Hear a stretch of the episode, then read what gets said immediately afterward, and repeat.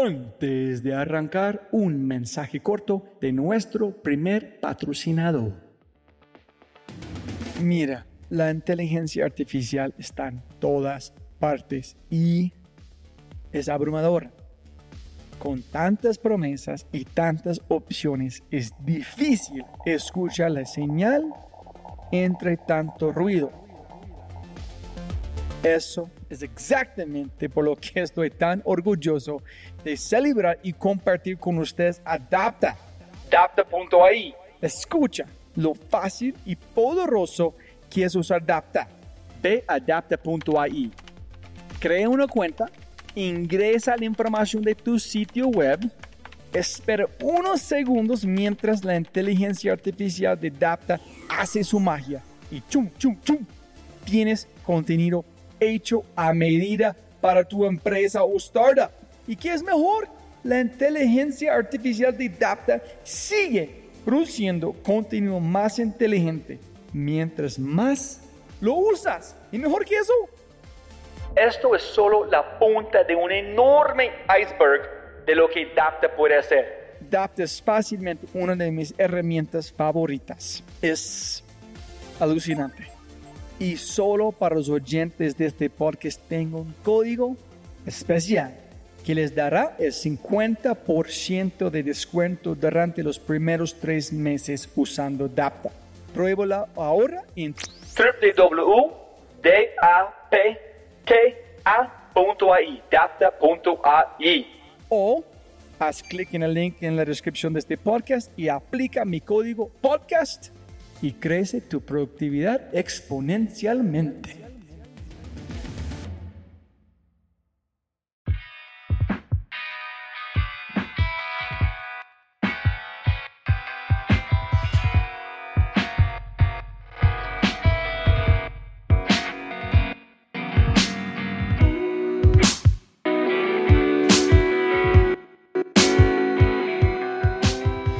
Este episodio está patrocinado por Cabeza Rota, un estudio digital de animadores, diseñadores e ilustradores. Se puede ver su trabajo en www.cabezarota.com. En sí, vas a enviar un mensaje en su página web. Habla de este podcast. Se puede recibir 20% de descuento en tu primera animación, logotipo, diseño web. www.cabezarota.com. Hola a todos, otro episodio The Fry Show. Conmigo en gringolow.com, Robbie J. Fry. Jóvenes amigos míos, mi invitado a este podcast es Julian Oquendo. Julian Oquendo es el fundador de Tehatsu y un genio de negocios con un enfoque láser. Oscar Wilde, un hombre que admiro mucho, afirma, la vida imita el arte más que el arte imita la vida. Después de hablar con Julián, digo, la vida imita el negocio más que el negocio imita la vida. ¿Por qué? Porque la oficina, las botellas, los colores, todo de Teatsu y Julián o Kendo son uno mismo. Son equilibrados, directos y simples.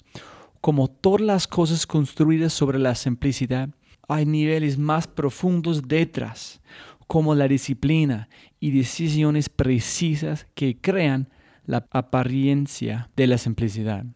Cada día nosotros intentamos crear un mundo de complejidad añadiendo reglas que no existen y creyendo que hay magia donde no existe. Hacemos lo mismo con negocios, innovación, emprendimiento y creatividad los convertimos en montañas insuperables que solo pueden alcanzarlas los más grandes, cuando de hecho están hechos de componentes simples que cuando se entienden pueden ser conquistados. Cosas sencillas y demasiado importantes para emprendedores como autodisciplina, perseverancia y la capacidad de soñar. Durante nuestra conversación cubrimos la muerte, los libros favoritos, la cultura de teatsu, la creatividad, si un emprendedor nace o se hace, el marketing, el diseño y mi favorito, cómo el liderazgo, el negocio y el fútbol profesional se relacionan. Este podcast con Juliano Kendo es el caso de negocio definitivo para cualquier emprendedor. Si mi podcast con Carlos Osorio fue Innovación 101, Diego para Creatividad 101, este es Negocios para Emprendedores 101. La conversación es una hora de excelencia que termina con una lección de vida alrededor de soñar que me llevaré conmigo para el resto de mi vida. Por favor, jóvenes amigos míos, disfruten episodio 41, el estilo de negocio zen detrás de Te Atsu, con el gran, alucinante Julian Oquendo. Hola, hola, sonido, sonido. Hola, hola, sonido, sonido. Uy, se parece excelente. Listo. Julián, mil gracias, mil, mil gracias por su tiempo. Siempre empiezo igual, que es, siempre se puede ganar más plata, pero no se puede ganar más tiempo. Entonces, muchísimas gracias por su tiempo hoy. Muchas gracias por la invitación y aquí estamos con mucho gusto. Yo sé, me imagino que has contestado esta pregunta mil veces, pero tengo muchas personas escuchando en lugares diferentes que no conocen tu historia. Entonces, por favor, castíganos. ¿Quién es Julián? ¿En dónde está en este momento? Más o menos, ¿cómo llegaste a este momento? Bueno, yo soy Julián Oquendo, tengo 34 años, eh, casado, tengo dos niños. Eh, a hacer un breve recuento de mi historia. En el año 93, cuando yo tenía 8 años, eh, se muere mi padre y ese es uno de los primeros acontecimientos que marca mi vida. Yo soy el tercero entre cuatro hermanos. Teníamos una realidad llena de oportunidades en esa época. Eh, mi papá era empresario, se mata en un accidente aéreo. Eh, mi mamá decide continuar con la empresa de mi padre y nosotros luego de tener una calidad de vida súper buena y un mundo lleno de oportunidades, a los cuatro años eh, mi mamá sufre un revés económico. Entonces nosotros pasamos de tener mucho desde el punto de vista económico a no tener nada.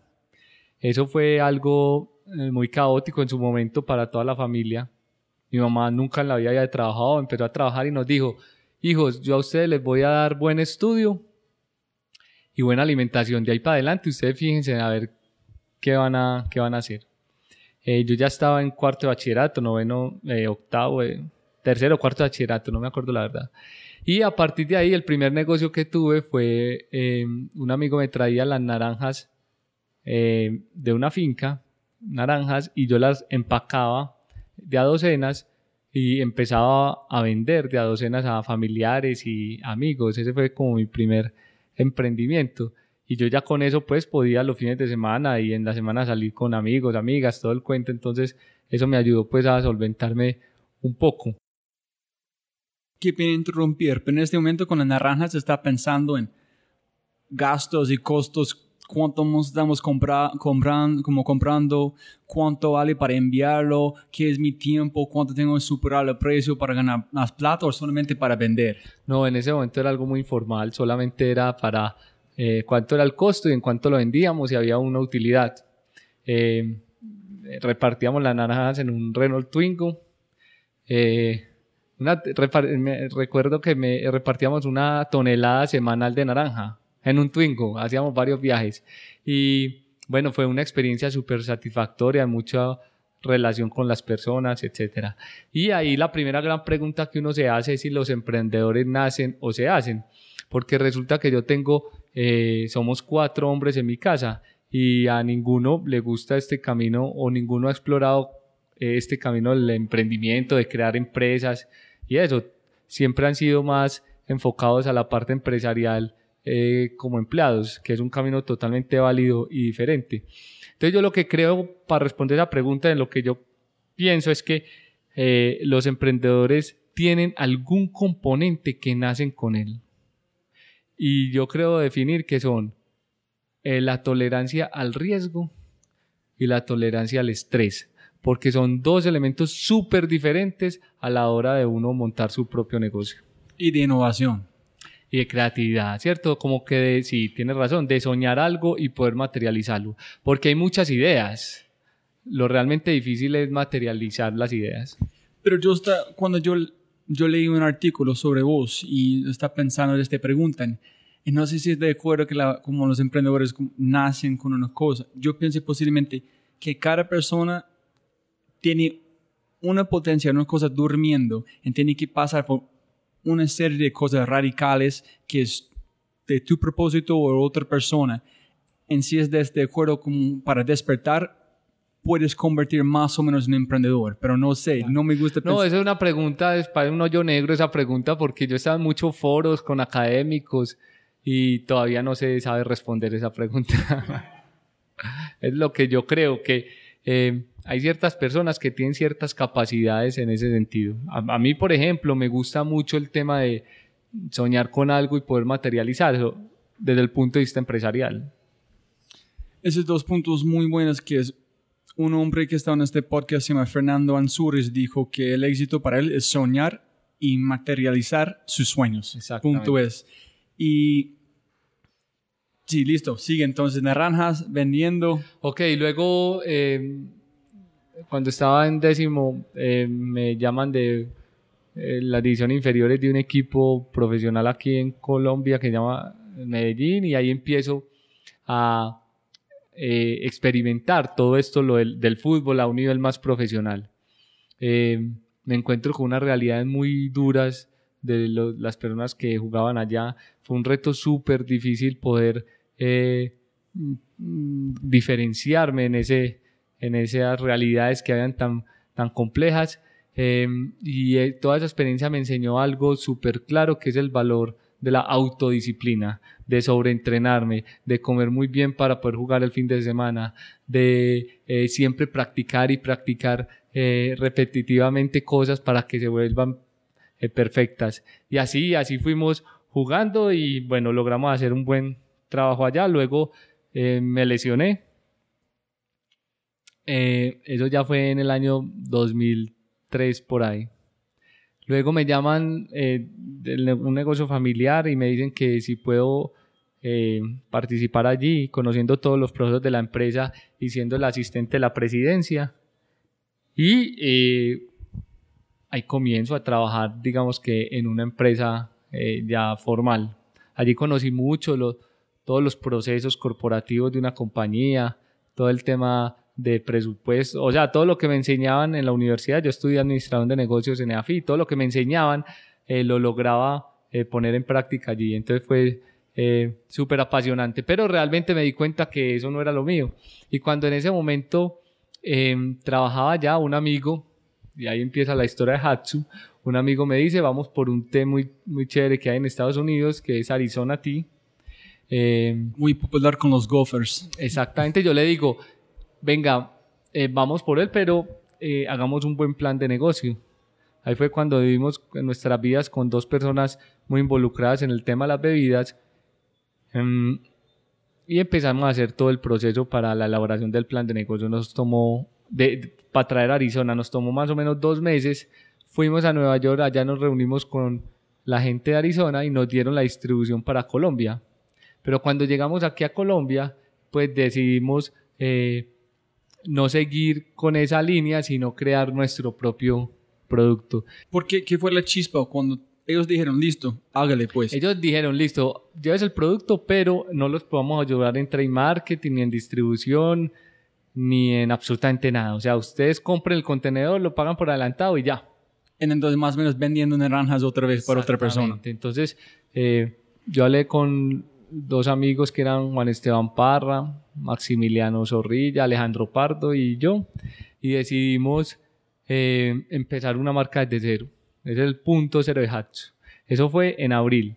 Trabajamos en nuestra marca desde abril hasta diciembre del 2009 y en enero del 2010 salimos a ventas.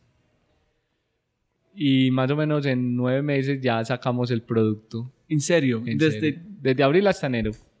Desde cero. Entonces, si entiendo la conexión de los puntos, primero fue una oportunidad de un negocio que es té Arizona en los Estados Unidos, traerlo a Colombia. Menos de traer un té que van a ser popular, construimos nuestro propio té que es mejor de este té, pero es de Colombia, era un de Colombia. Nueve meses, propia marca Teatsu. Exactamente, exactamente. Nosotros trabajamos muy duro en la conceptualización del producto mediante una metodología de plan de negocios que eh, nosotros tenemos y eh, visualizamos muy clara la oportunidad y la oportunidad era que en ese momento habían tres test muy fuertes en Colombia que eran eh, Mr. Tig de Postobón, Lipton de Unilever distribuido por Postobón y estaba Nestlé de Nestlé distribuido por Coca-Cola, pues dos multinacionales y la, una de las compañías grandes de Colombia. Entonces nosotros qué dijimos, venga, la tasa de crecimiento de la categoría del té está creciendo mucho. Aparte de eso, viene toda esa tendencia saludable eh, de Estados Unidos y Europa. Por lo tanto, esta categoría puede seguir creciendo. Lo que no vamos a hacer es pelear contra Postobón, ni contra Coca-Cola, ni contra Unilever. Simplemente vamos a eh, ennicharnos y eso fue lo que hicimos. Adicional a eso, habían dos productos básicamente en ese momento que eran el té de limón y el té de durazno. Nosotros dijimos, vamos a sacar algo diferenciador. Ahí fue cuando sacamos el, el té verde con miel, el té negro con limonada que hacía parte de la categoría y después sacamos el té rojo con frutos rojos. Esa fue como una primera innovación. Yo tengo, todo está muy claro, Julián, menos de un parte y es un hombre en este podcast también, Simajero Nieto, hablando, es un, tiene una empresa se llama Brains que desarrollan videojuegos muy exitoso. Y digo, para arrancar con cualquier cosa, específicamente un videojuego, uno es tener que entender el mercado. Si el mercado está listo para qué quieres diseñar.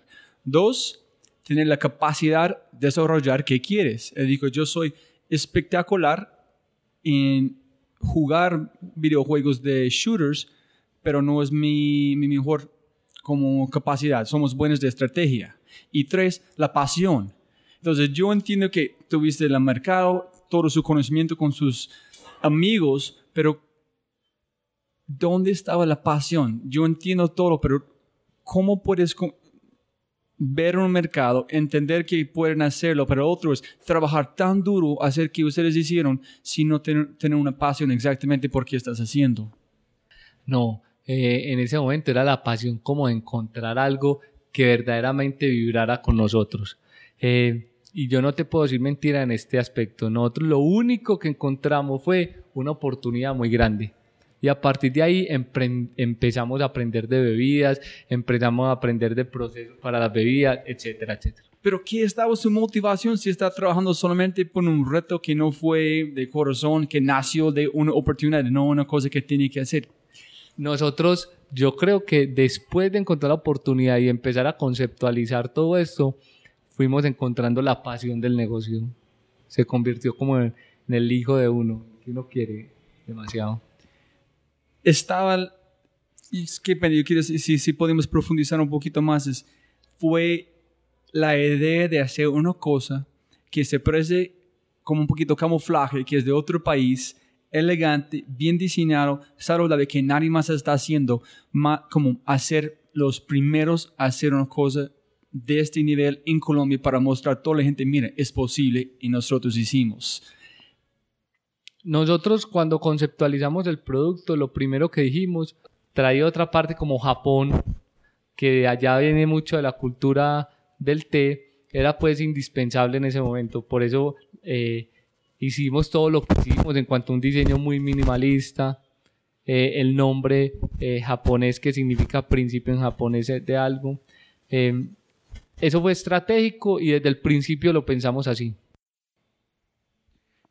hicieron todo solamente para un reto. Pensamos que podemos hacerlo, hágale. Exactamente.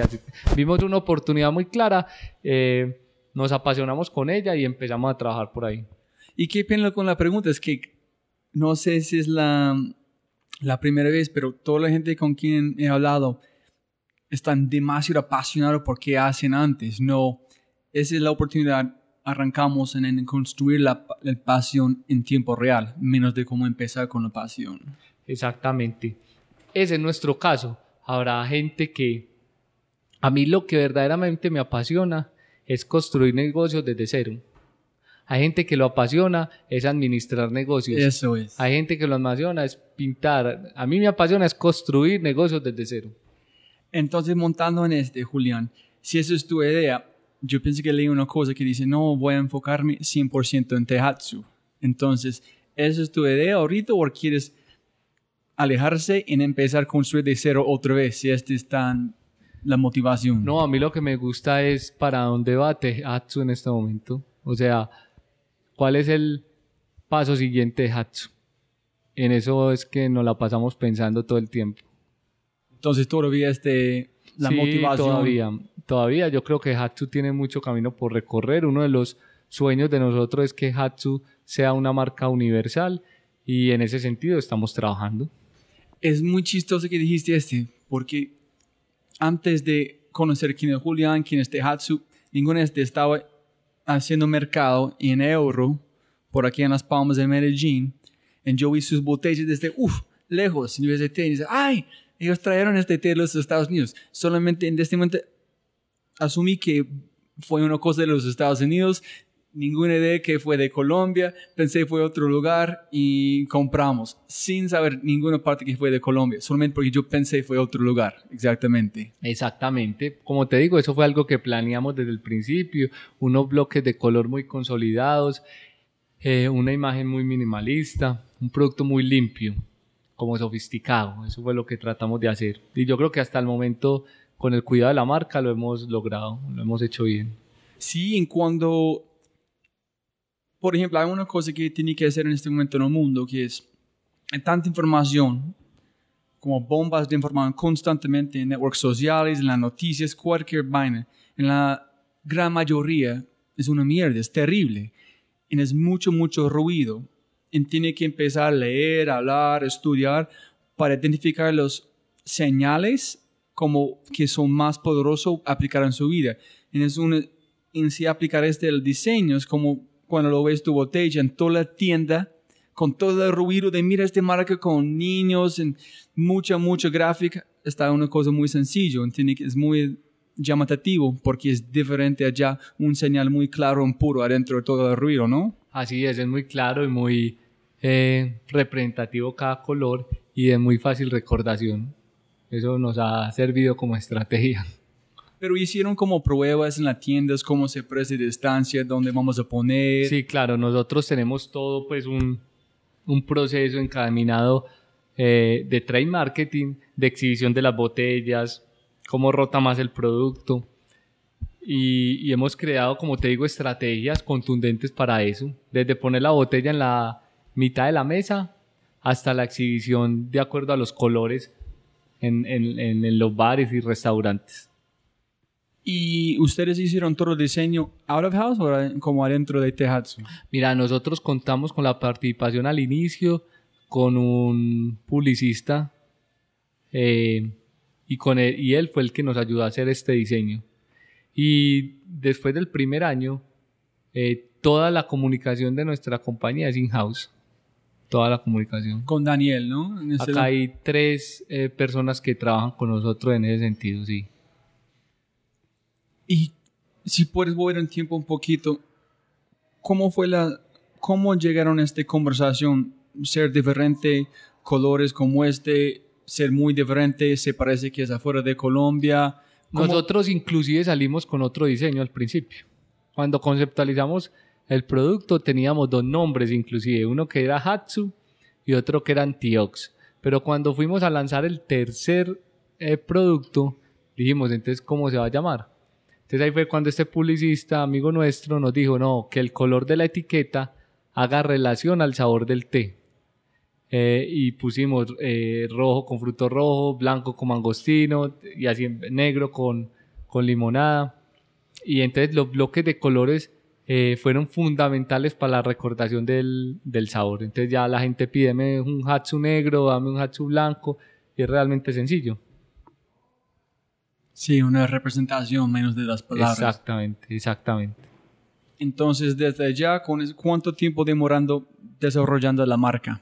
¿En cuándo sabía que, uff, eso es, esa es nuestra marca? Sí, no, como te digo, nosotros salimos con dos marcas diferentes, Hatsu y Antiox, después unificamos todo eh, y ya nos dimos cuenta que las estrategias que planteábamos permanentemente le gustaban a a la gente y que las personas respondían de una manera adecuada a nuestro producto. Fue así que empezamos a crecer muy aceleradamente. Nosotros cada año, durante cinco años seguidos, doblábamos o triplicábamos la empresa y, eso era bastante, ¿cierto? Em, tuvimos problemas de producción, acá no hay eh, casi plantas de producción, el mercado de las bebidas en Colombia es un oligopolio en el cual las grandes compañías tienen el control de esto. Entonces nosotros tuvimos que hacer una planta y el emprendimiento fue muy bonito porque se vio desde cero eh, crecer. Me acuerdo que el primer eh, mes de ventas, que fue enero del, 2010, del 2010, vendimos 12 cajas de producto. Esto fue pues una alegría muy grande. Empezamos tres personas. Eh, con mi socio Alejandro Pardo eh, hemos trabajado durísimo. Él se encarga de la parte comercial, yo de la parte de mercadeo y la parte de nuevos productos y todo eso. Y ha sido muy dinámico, se ha vuelto algo apasionante. Creemos firmemente en el poder de las personas. Creemos que las personas son el componente primordial para que un emprendimiento salga. Y cuando digo las personas, es el enfoque que le da cada persona a ese emprendimiento la energía que le ponga a ese emprendimiento es fundamental para que eso salga. Mm, soy un convencido de eso y por eso e, trabajamos mucho en ese sentido, en cómo las personas somos capaces de potencializarnos o estar en esa búsqueda permanente de ser mejor persona todos los días, de evolucionar como personas, de ni mucho menos buscar la iluminación, no, la iluminación que lo busquen los, los del Tíbet, pues esta gente ya que es de otro mundo. Nosotros buscamos estamos en una permanente búsqueda de la armonía, de la armonía entre la parte profesional, entre la parte emocional, la parte de la salud es muy importante, es fundamental para nosotros, la parte espiritual. Uno siempre se fija en la parte espiritual cuando tiene muchos problemas o cuando está demasiado bien. Me refiero a la parte espiritual no como una religión, sino mirarse hacia adentro, ¿cierto? Entonces uno se mete, se mira hacia adentro cuando le muere un ser querido, cuando tiene una enfermedad, cuando ya tiene una vida llena de excesos Ahí se mira hacia adentro. El gran reto de nosotros, la permanente búsqueda es poder mirarnos hacia adentro en todo momento, ¿cierto? En esa parte emocional es ver nosotros cómo podemos evolucionar en nuestras reacciones. Yo no puedo reaccionar hoy de la misma forma que reaccionaba hace cinco años. Tiene que haber en mí una capacidad de, eh, de tener una plataforma más limpia para las reacciones, de cómo reacciono si me insultan, si me agreden o si me... Eh, me suben el ego, que es súper peligroso el ego, ¿cierto? Y así, en esa búsqueda estamos permanentemente para ser personas, vuelvo, insisto, eh, mejor personas, unas personas más evolucionadas. Y esa es la idea nuestra. Y eso solo se logra, el convencimiento de nosotros es que eso se logra a través de la conciencia. Y la conciencia es simple y llanamente eh, poder vivir mucho más en el momento presente, no dejarnos desviar, tanto por lo que ya pasó, pues sí, ya pasó. Eh, y el futuro literalmente depende de lo que estamos viviendo. Entonces, vuelvo, insisto, en eso trabajamos todo el tiempo, la cultura de la empresa, eh, así eh, lo esperamos reflejar y creemos profundamente en que somos las personas y su energía las que ha hecho que este producto sea exitoso. Entre otras porque el éxito es un, es un, es un término muy, muy, como muy agresivo, que si uno se lo cree, después lo tumban de ahí súper fácil, ¿cierto? Eh, es de no creérselo, es de seguir trabajando, trabajar y trabajar muy duro. Em, y todos esos sueños que nosotros tenemos de alguna manera eh, poderlos eh, materializar. Eso es como la dinámica nuestra aquí en la empresa. Sabemos que tenemos retos gigantes y que de alguna manera hemos logrado algunos, pero nos falta mucho por lograr y en ese sentido trabajamos. Excelente. Tengo literalmente como 30 preguntas en este, pero tengo que tratar de aterrizarme con conectar unos puntos. Primero es, hay mucha gente que quiere escuchando que le gusta pensar en armar, arrancar con un negocio como este, con sueños. ¿Cómo fue los procesos para arrancar? ¿Buscaste inversionistas? ¿Cómo fue los pasos, principios y fue momentos duros, porque todo lo que he escuchado en ese momento, yo sé que es completamente al revés, menos de todo el trabajo que has hecho. Es, fue partes de frustración, fue muy sencillo todo al lado y sí, más o menos unos como detalles, si puedes. No, pues yo miro hacia atrás y digo, eh, es duro hacer emprendimiento en todo sentido, no solo por el dinero, el dinero es es algo importante para los emprendimientos, pero no se puede convertir en lo más importante. Empecemos, por ejemplo, eh, por la familia. Inclusive las personas que más lo quieren a uno, que es la familia, son las que más lo bloquean a uno para hacer emprendimientos o para hacer negocios eh, nuevos, por así decirlo. Porque lo quieren ver a uno en una posición segura, ¿cierto? Empecemos por eso, pues lidiar o hacerle frente a todo ese tema de la familia, por qué vas a montar ese negocio, eso es muy riesgoso, eh, eso, ¿por qué no te conseguís mejor un trabajo formal? ¿Cierto? Era súper eh, pesado el tema. El otro tema con que nos encontramos muchas dificultades es la financiación. Nosotros hicimos un buen plan de negocio detallado y nos dimos cuenta que necesitamos un dinero importante. Entonces lo que hicimos fue vender el 30% a puros amigos de a un 0.5 y a un 1% con dos objetivos, que entrara el dinero y que el voz a voz de todas esas personas con sus familias y amigos se replicara en todas partes inicialmente de Medellín y eso nos haría crecer muy rápido y eso nos sirvió mucho, esa fue la estrategia.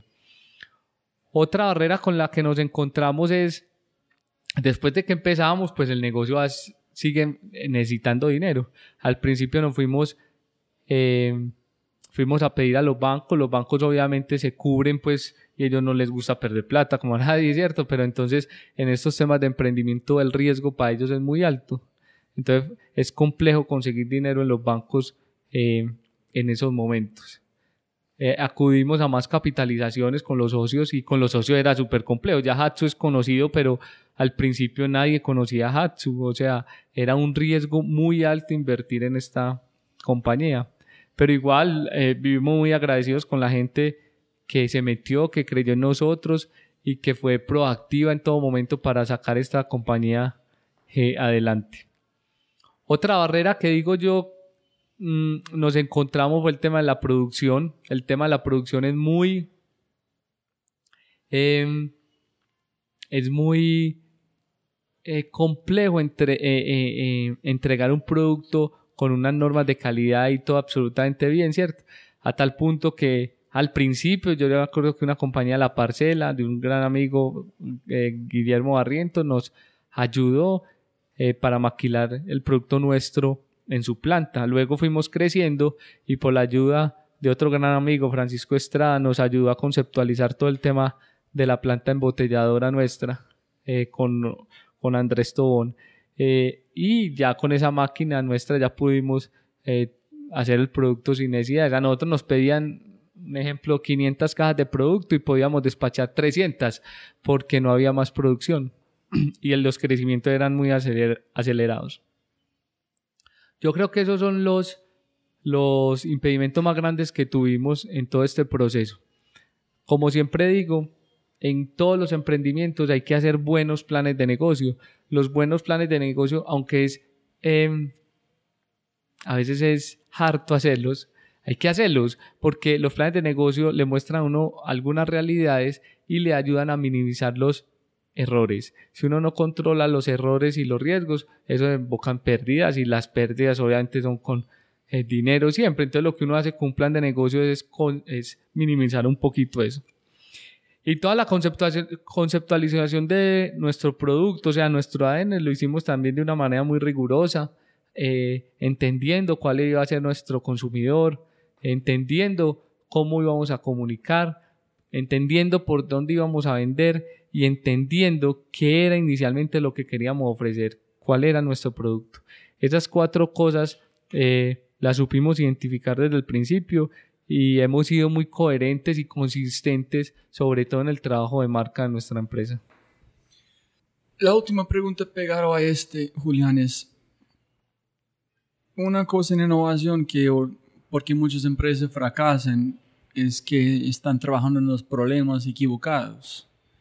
Ellos piensan que hay una tendencia, una oportunidad, pero no es el problema correcto. Tiene el business plan perfecto, tiene todo perfecto, pero el mercado no quiere este, no necesita, no es un problema entonces, el otro nivel de innovación es hacer una cosa que nadie más está haciendo. Punto. Que yo veo que ustedes hicieron. Para vos, ¿qué es, si puedes identificar un parte principal, qué fue la razón principal que te ha hecho un éxito en ese momento?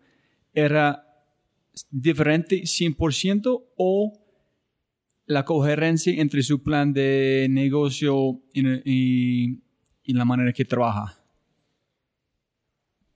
Yo no te podría responder, responder con una sola cosa. Es la sumatoria de muchas cosas. Desde el diseño de la botella, desde el mercadeo, pasando por cómo hacemos la degustación, la imagen de la botella. Pero yo siempre resalto algo fundamental para que sea, para que algo sea exitoso. El plan de negocio es algo más. Pero lo fundamental que yo creo son las personas y el enfoque de las personas en esa idea o emprendimiento. Eso es lo que creo que es fundamental. Y yo en algunas otras, en algunos otros emprendimientos que he querido sacar, algunos han sido también muy exitosos y en otros no. Y yo voy a revisar porque en todos aplicamos la misma metodología, el mismo plan de negocio. Y voy a revisar y realmente son las personas. El mercado obviamente que es importante. Si uno va a sacar algo, pues tiene que ser importante el mercado, tiene que ser importante el tema de la innovación, sacar algo distinto. Pero al final yo creo que si uno tiene todo eso y no tiene personas adecuadas, no pasa nada con el emprendimiento. Pero si usted tiene todo eso y aparte tiene las personas adecuadas con la energía adecuada, el emprendimiento sale. Ese es mi punto de vista. Tengo que pensar porque ese parece fue un montón de puntos que conectaste al mismo momento, en el momento perfecto para lanzar ese negocio. Es, es tantos puntos que muchas personas tienen un buen, buen producto, pero llega un punto que cambian diseño, el diseño está perfecto. Pero se parece ustedes muy, muy pilos, conectaron muchos puntos juntos al mismo tiempo, pero pensé que te dijiste es, es el enfoque. Es como para mí, yo soy muy, en mi ADN, yo creo que cualquier cosa, si tienes el mejor jugador en fútbol, como Messi, la diferencia entre él y otra persona es la cantidad de tiempo que es practicando, dedicando, pensando en este deporte. No pienses que cuando llega a un nivel es talento, pienses qué dedicado estás para llegar al último nivel de esta parte. Así es, así es. Vuelvo, insisto, en lo que pasó en Hatsu, el éxito de Hatsu es la sumatoria de muchos puntos. Que yo creo que el principal son las personas. Exactamente. Puedes contestar ese si quieres, Julián, o no. Es, yo tuve otro compañero en el último podcast, se llama Alejandro López, y pensé que la muerte de su padre fue cuando tenía 17. Él dijo que tenía que asumir el rol de papá en la casa. Inmediato después de conversación, está escuchando a una muchacha hablando como Steve Jobs fue adoptado. Y hay muchas, muchas personas que una cosa como este similar pasó en su vida son demasiado exitosos. En ellos empezaron, como empezaron a hablar sobre este cosa que pasa, este como salto cuántico en la vida, tiene mucho influencia en el poder que es posible para la persona. Entonces yo voy a regalarte muchas preguntas pero los mismos temas pensando en este y jugando fútbol, en qué aprendiste en fútbol, pienso que este fue un muchos, mucho energía, un combustible por qué están haciendo ahorita, o, o vas a estar en este punto sin embargo. El fútbol principalmente me enseñó, como lo dije ahorita, la disciplina, la autodisciplina y a ser un guerrero. O sea, a no solo cranearme una idea, sino llevarla a cabo, a pelear, a esforzarme, pues a ser guerrero en, desde un punto de vista. Em, yo creo que eso fue fundamental, porque uno en la creación de empresas y en esto de los sueños, le toca a veces mucho de eso. Muchas veces soñar con cosas, pero otras veces es implementar y hay que saber implementar. ¿Ok? Y de parte con tu padre también como Pensé que como tener esta responsabilidad en cómo... Pues yo no tuve mucha responsabilidad después de que mi padre murió porque tenía hermanos mayores. Eh, pero sí, alguna, eso fue un momento muy impactante y fue las cosas que me ayudó a, sobre todo la crisis económica, fue la que me ayudó a, a esforzarme más de lo normal. Eso me arrinconó a buscar oportunidades, explorar nuevas cosas. Yo creo que esos temas donde uno está en circunstancias adversas, lo hacen encontrar a uno salidas eh, muy potencializadas. Yo quiero saber qué es tu estilo de liderazgo, pues muchos, yo me encanta tomar clases de liderazgo, aprender de cómo quién son los grandes líderes, qué están haciendo, pero nunca he hecho un líder, no tanto específicamente en el nivel donde estás en este momento. Entonces yo quiero saber qué tipo de líder, es Julián, en quiénes somos personas que inspiran a vos, en qué tipo de líderes están, admiran o admiras. a mí me gusta ser un líder que inspire. Me ha tocado estar en posiciones de liderazgo, tanto en un equipo de fútbol siendo el capitán, como en el colegio fui presidente del consejo estudiantil y todas esas cosas, y representante de salón y bueno, y todo eso. Entonces me han tocado posiciones de, de liderazgo. Yo creo que un líder tiene que inspirar, mostrar el camino, para dónde vamos, eh, asumir responsabilidades y sobre todo comunicarse muy bien con la gente para que la gente entienda el mensaje, entienda el mensaje de para dónde vamos y qué tiene que hacer. Em, hay otra gran pregunta, si los líderes nacen o se hacen. no, serio, esa es buena pregunta. Em, bueno, yo creo que tengo algo de, de líder pues innato, eh, pero yo me he formado también en el estudio y a través de lecturas y todo esto. Y hay una otra palabra que están lanzando mucha de la gente, es cultura. Tenemos que construir una cultura en nuestra empresa. Y está escuchando otra persona hablando diciendo que esta palabra tiene que ser mucho cuidado, porque es, la cultura es una cosa que es una cosa que es una evolución en tiempo real. Las personas dicen, no me gusta este, sí, sacamos este, entonces tu cultura siempre está como modificando. Entonces, ¿cómo es la cultura de Tehatsu? Yo sé cuando hablaste mucho de cómo la energía, como la parte intrínseco, estar estar bien con a ti mismo, ese tipo de cosas, pero ustedes tienen una cultura muy, muy pegada en Tehatsu o es más o menos conocido, pero nadie habla. Oh, yo creo que acá en Hatsu hemos logrado eh, tener una cultura que va muy en, en reflejo a lo que tratamos de ser o en esa búsqueda de lo que tratamos de ser. Entonces, aquí somos personas que nos tratamos de cuidar en muchos aspectos, en la alimentación, en el deporte, eh, personas, eh, digamos que descomplicadas, no nos importa eh, si son gays, si son pues somos como tranquilos, si es de otro color, o sea, somos tranquilos con eso. por ejemplo, yo no, yo que soy el gerente, pues, no tengo oficina, todos estamos en puestos iguales, simplemente tenemos salas de reuniones, eh, son, somos, no hay tanto tema de jerarquía, somos como tranquilos en ese aspecto. Muchas cosas por mejorar, obviamente, y por querer hacer sobre todo. Eh, uno a veces tiene que salir del día a día para lograr cosas más disruptivas. Eh, pero en ese camino estamos y yo creo que hasta el momento, o sea, vamos por buen camino pero hay que tener muy presente que lo bueno es enemigo de lo excelente, entonces siempre tenemos que avanzar y avanzar. ¿Qué es el bueno? ¿Es el, el amigo de excelente? Lo bueno es enemigo de lo excelente. Ah. Lo bueno, uno cree que va muy bien, pero le falta mucho para llegar a la excelencia. Sí, eh, hay, un, hay un dicho que me encanta que dicen, sí, es, si mejor es posible, bien nunca está suficiente. No, no está bien, no. Si puedes mejorarlo, sí, entonces no está bien. Exactamente. Pero todavía están mistificado con ese negocio es la cultura fue una cosa muy sencilla que fue obvio, no, no vamos a tener un espacio para cada persona, no va a ser como hierarchy, vamos a tener muy limpio la oficina. Uf, fue una cosa que definiste solamente fue obvio para vos que esa es la manera que vamos a hacerlo o fue una discusión como pues porque si tú nunca estabas en un lugar como empleado como decir no me gusta este no me gusta este cuando yo tengo mi empresa pues al revés pero no tú construiste su propia cosa de una. Entonces no sé cómo estás midiendo como la comparison comparar con otra empresa si es todo es de, de cero. Sí no pero a través del estudio pues y todo lo que hemos realizado estos años, uno se va comparando.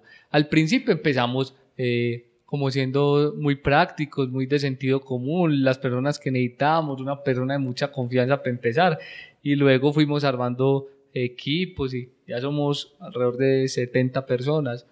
Entonces, así se construye, o sea, esto no es una fórmula magistral donde uno sepa, vamos para allá, no, uno traza una línea y con un objetivo, pero esa línea pues tiene muchas variaciones, el objetivo es el que no se puede mover tanto, vamos para allá y para allá vamos, y uno puede ir por muchas rutas, ¿cierto? Y a medida que va avanzando se va teniendo que mover.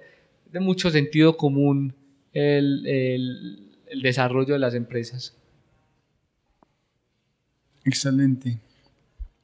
En ningún libro vas a encontrar que digan, por ejemplo, bueno, ¿cuándo es el momento preciso para tirarse al agua o para empezar a hacer la implementación del negocio? Nunca, ningún libro de emprendimiento dice una cosa de esas, ¿cierto? Puro sentido común. Uno saber, entender cuándo se tira al agua.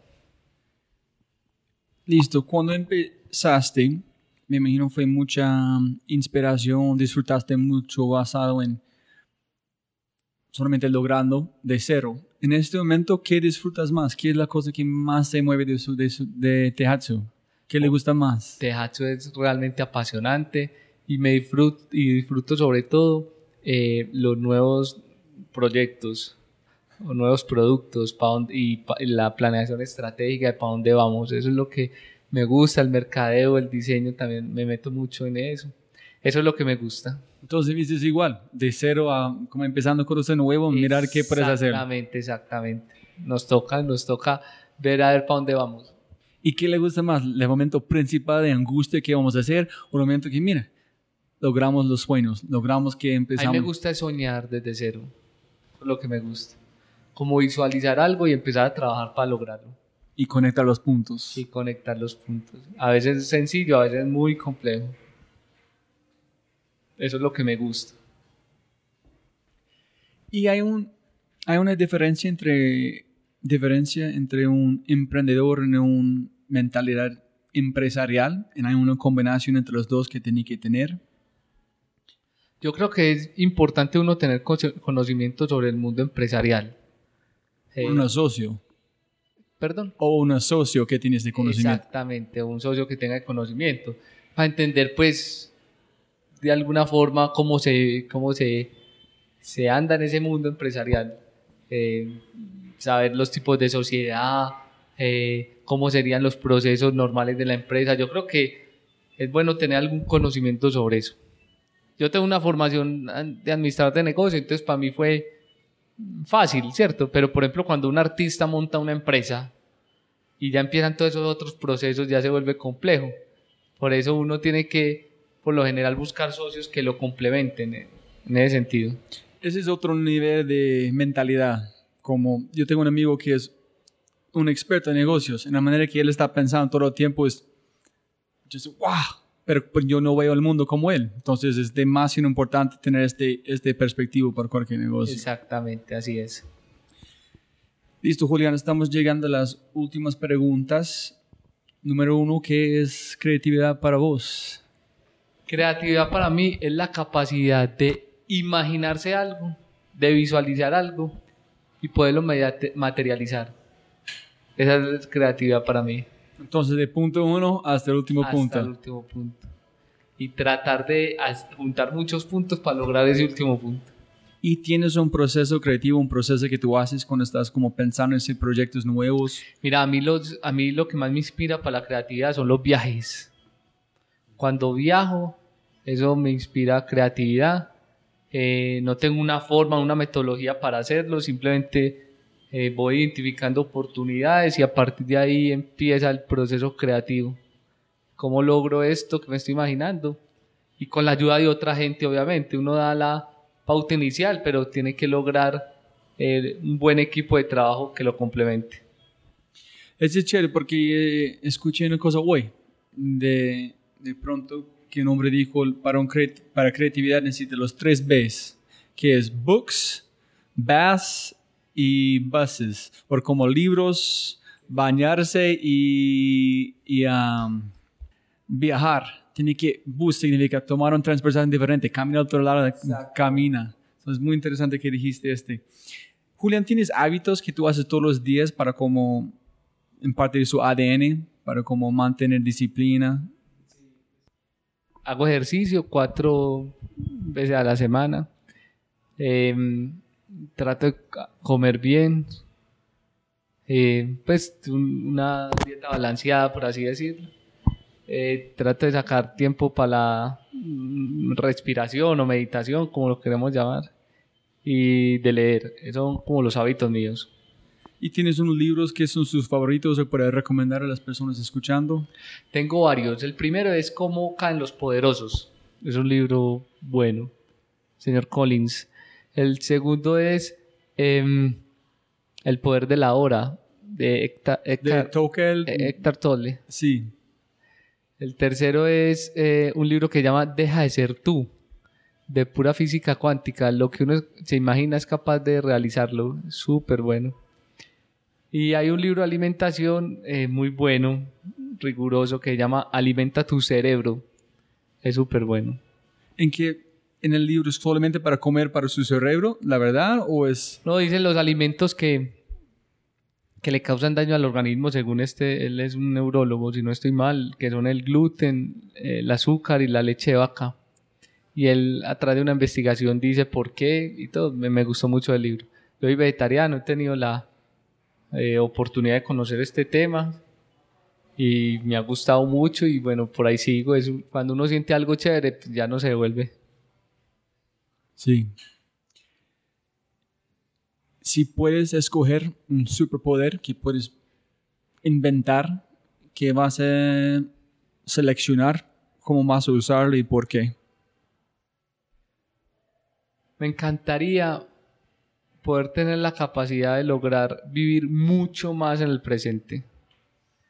Cómo todos logramos vivir mucho más en el presente para activar algo que es la conciencia. O sea, yo creo que si el mundo fuera consciente, si todos fuéramos mucho más conscientes, pues no estaría, no habría, por ejemplo, tanta inequidad, eh, no habría tanta corrupción, eh, no habría eh, tanta violencia y así en eso creo yo. Por eso para mí es tan importante la conciencia, porque cuando uno es consciente, toma mejores decisiones. Y no, si tienes este superpoder, no piensa que van a afectar su capacidad de imaginar el futuro, en pensar tan de largo plazo. No, yo creo que esa se queda intacta y a mí me gusta pensar mucho a futuro. A veces mi, mi esposa me dice, pero ¿por qué te piensa, por qué te gusta a veces imaginarte tanta cosa? Es el gran reto. Está bien que existe el futuro, pero ¿cómo tratamos de vivir un, poco más el presente?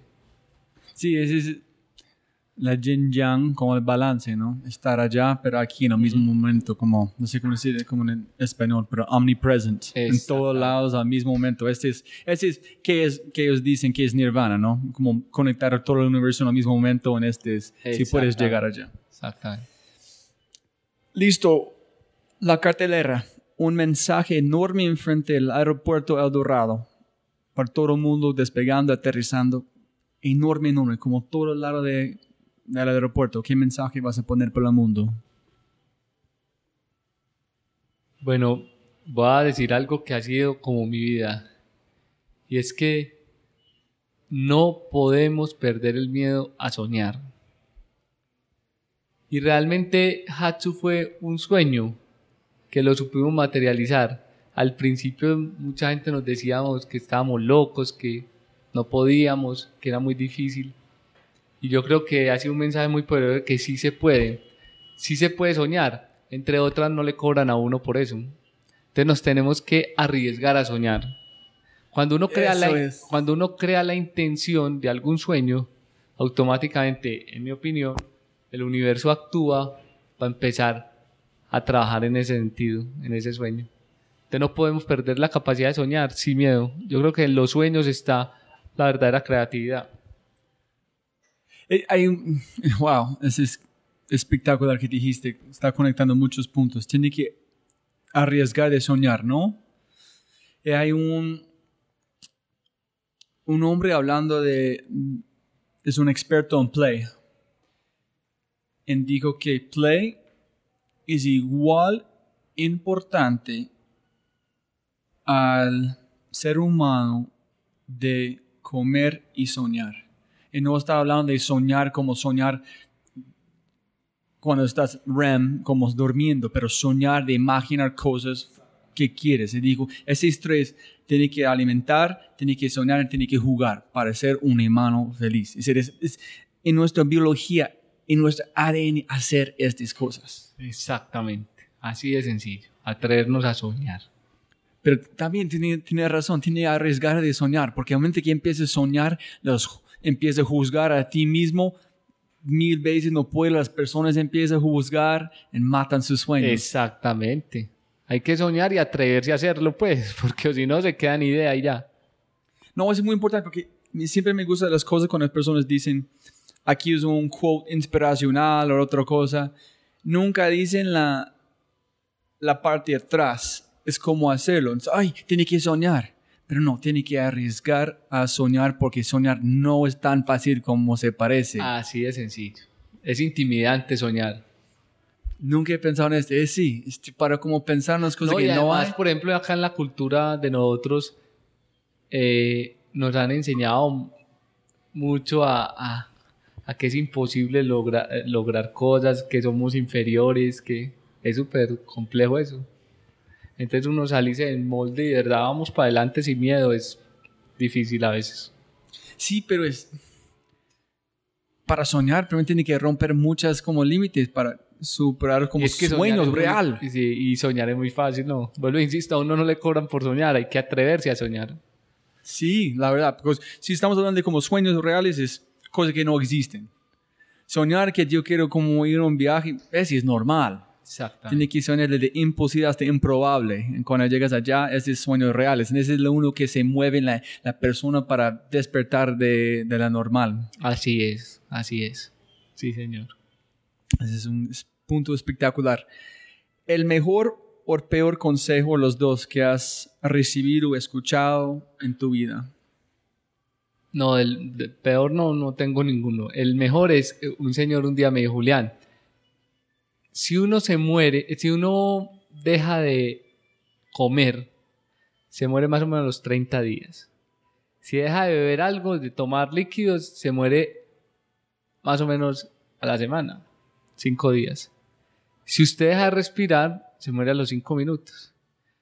La mayoría de la gente se centra en qué como y qué bebo. Y muy poquita gente se centra en la respiración. Y ese es el verdadero alimento de, del cuerpo del espíritu. Entonces, eh, es un mensaje que me dieron súper poderoso de cómo potencializamos la respiración a través de la meditación, etcétera, etcétera. Hay un...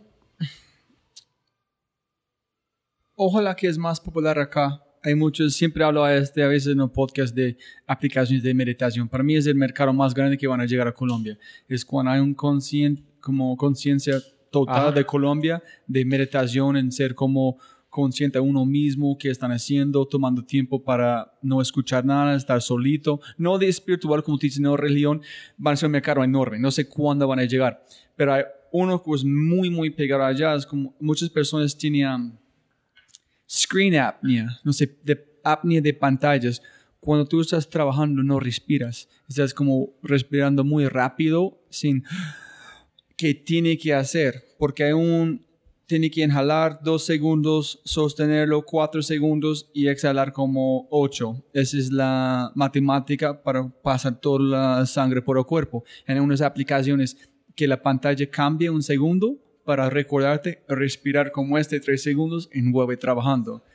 Pero sí, es muy importante, pero nadie habla de este. Nadie habla de eso. Es muy importante tenerlo en cuenta. es uno de los consejos más potentes que me han dado en la vida posiblemente un producto nuevo que viene de Teatsu sobre respirar, no debe haber, ¿no? Vamos a ver, se vienen buenas sorpresas. Un tanque pequeño de oxígeno. Listo. Entonces, una más pregunta es, o dos más. ¿Qué es éxito para vos y quién es exitoso? El éxito y el, y el exitoso es una palabra, vuelvo e insisto, súper miedosa. Es, uy. Pero para mí, una persona exitosa es la que es capaz de tener en armonía esos aspectos que son el campo profesional, el campo emocional, el campo familiar y el campo espiritual. El éxito no es tener dinero. Hay mucha gente que confunde esas cosas. Ese puede ser el resultado. Pero una persona es exitosa si cumple con esos requisitos que te acabo de decir. Tener eso en armonía.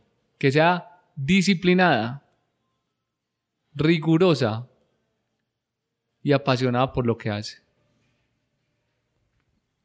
Yo estaba hablando con un hombre que se llama Carlos Alberto Sánchez, que es documentando la selección Colombia de éxito. Llegamos a un punto que posiblemente una cosa chévere hacer es el éxito, si estás mirando afuera, estás comparando. Tiene que, ¿qué es éxito para mí? En este quitan la comparación, en este momento también, cada día yo tengo éxitos, cada día es basado en qué tengo que hacer presente en ese momento para el día. Entonces, cada día estoy tratando, cada hora, medir qué es éxito en ese momento para agregar en un día de como, éxito, con una semana de éxito, en un mes, en un año, en mi vida. Pero basado minuto a minuto de éxito, segundo a segundo. Pero sí, estoy de acuerdo contigo. Y en todas las lecturas que uno hace de, de diferentes autores sobre liderazgo o sobre éxito, siempre hay unos comunes denominadores y que son la gente exitosa es disciplinada. Siempre. Cualquier exitoso es disciplinado. Cualquier exitoso es riguroso y apasionado con lo que hacen. Se empeñan y sacan. Son coherentes con lo que quieren. Entonces hay unos patrones fundamentales que se repiten en siempre, que son los cuatro. Pero allá, allá es un punto muy complicado. Es, listo, hacer una cosa disciplinado significa que tiene que disfrutarlo bastante, ser disciplinado, ¿no? Tiene que, entonces, encontrar sus pasiones significa, para mí, tiene que explorar el mundo, probar muchas cosas. Es que lo, lo difícil es encontrar algo que lo apasione a uno. Eso es lo complejo, porque cuando usted no lo apasiona algo, puede que haga la cosa con mucha disciplina, pero no siente pasión por lo que hace. Eh, eh pero, pero la combinación es disciplinado, pero también que sea apasionado por el tema pero que también que sea riguroso y también que sea coherente.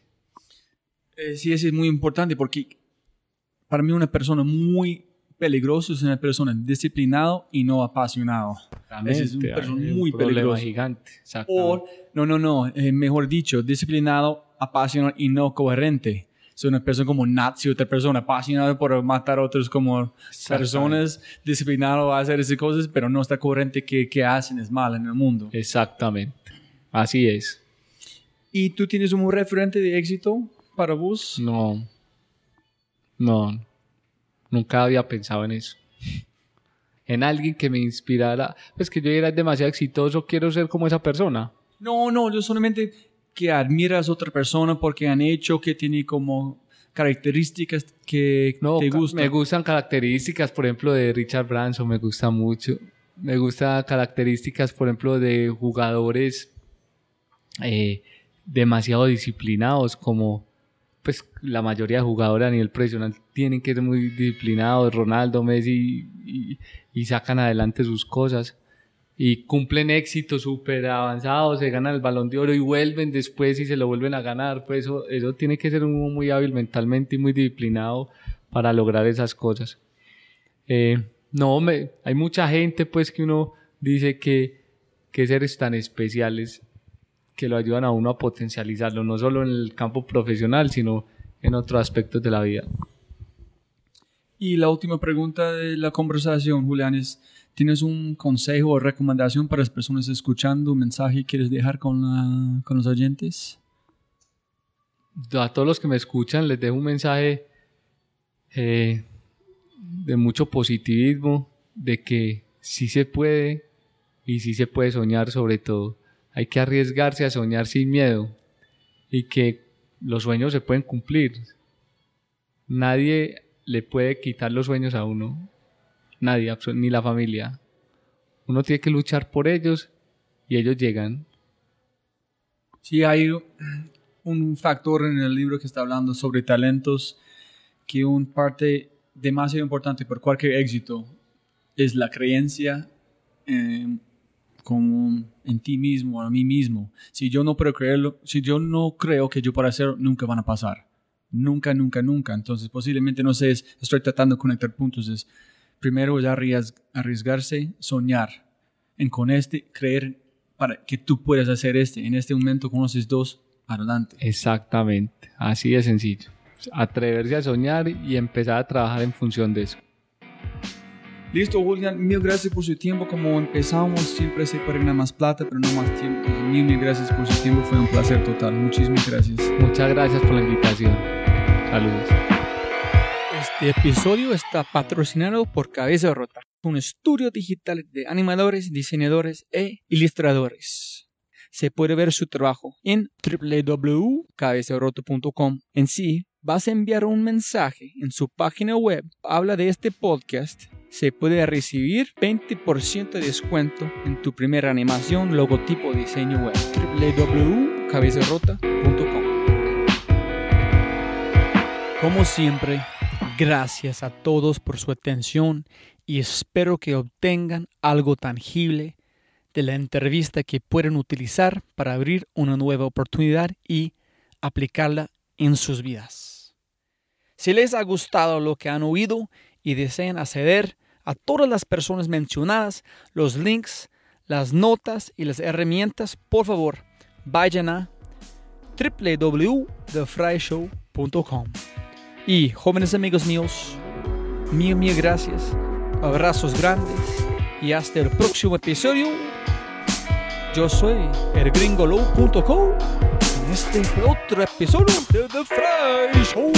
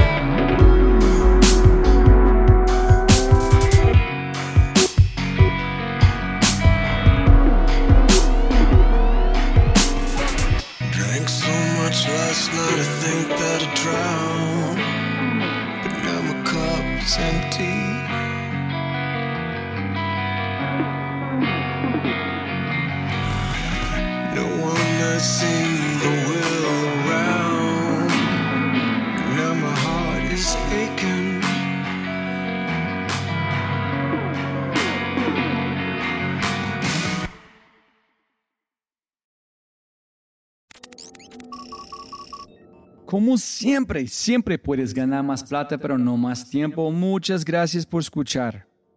Antes de terminar, unas cosas importantes para preguntar y mencionar. Número uno, deja una calificación Spotify. Ya, ya, déjala. Literalmente toma segundos y como yo mencioné, el impacto es enorme. Además, estarás garantizado de sentirte increíble el resto del día. También estamos produciendo todo el contenido en YouTube. El canal es espectacular. Tengo mi newsletter Conejo Blanco, las notas del podcast y los enlaces, las transcripciones. Nuestro otro podcast, Matamos Preguntas, escúchalo. Y más se puede encontrar en thefryshow.com. Y si quieres enviarme un mensaje o patrocinar el podcast, puedes enviar mi mensaje usando cualquiera de mis redes sociales con mi nombre a Robbie J. Fry. Gracias, abrazo grande y sigue escuchando.